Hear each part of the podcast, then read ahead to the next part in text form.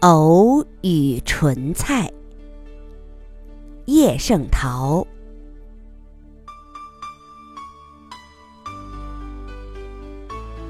同朋友喝酒，嚼着薄片的雪藕，忽然怀念起故乡来了。若在故乡，每当新秋的早晨，门前经过许多乡人，男的紫赤的胳膊和小腿肌肉凸起，躯干高大且挺直，使人起康健的感觉；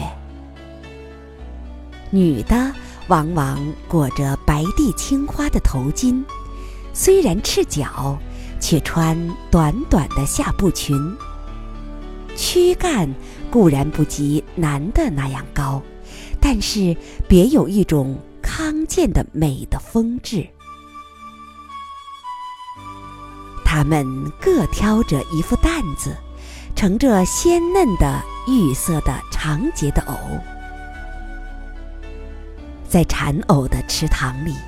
在城外曲曲弯弯的小河边，他们把这些藕一再洗濯，所以这样洁白，仿佛他们以为这是工人品味的珍品，这是清晨的画境里的重要题材。倘若涂满污泥，就把人家欣赏的浑凝之感打。破了，这是一件罪过的事，他们不愿意担在身上，故而先把它们洗濯的这样洁白，才挑进城里来。他们要稍稍休息的时候，就把竹扁担横在地上，自己坐在上面，随便拣择。蛋里过嫩的藕腔，或是较老的藕脯，大口的嚼着解渴。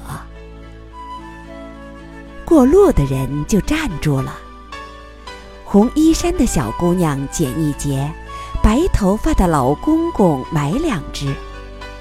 清淡的甘美的滋味，于是普遍于家家户户了。这样情形差不多是平常的日课，直到叶落秋深的时候，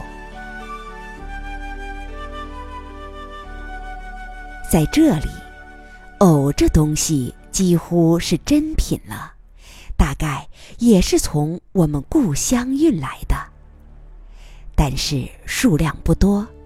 自有那些伺候豪华公子、硕富巨贾的帮闲茶房们，把大部分抢去了，其余的就要供在较大的水果铺里，位置在金山苹果、吕宋香芒之间，专待善价而沽。至于挑着担子在街上叫卖的，也并不是没有。但不是瘦的像乞丐的臂和腿，就是色的像未熟的柿子，实在无从亲现。因此，除了仅有的一回，我们今年竟不曾吃过藕。这仅有的一回，不是买来吃的，是邻舍送给我们吃的。他们也不是自己买的，是从故乡来的亲戚带来的。这藕离开他的家乡，大约有好些时候了，所以不复成玉样的颜色，却满披着许多锈斑。削去皮的时候，刀锋过处很不爽利，切成片送进嘴里嚼着。有些干味儿，但是没有那种鲜嫩的感觉，而且似乎含了满口的渣。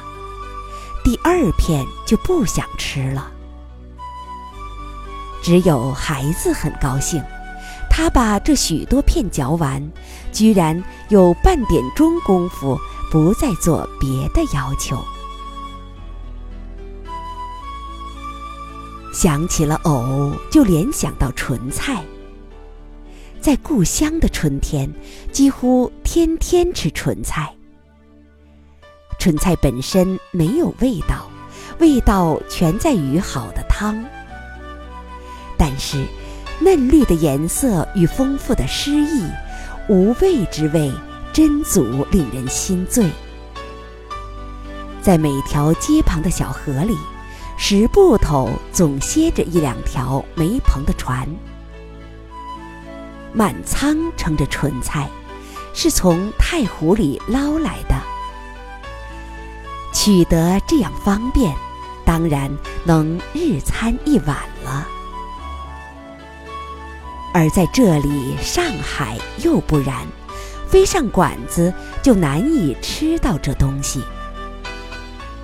我们当然不上馆子，偶然有一两回去叨扰朋友的酒席，恰有不是莼菜上市的时候，所以今年竟不曾吃过。直到最近，博祥的杭州亲戚来了，送他瓶装的西湖莼菜，他送给我一瓶，我才算也尝了心了。想来不恋故乡的我，想到这里，觉得故乡可爱极了。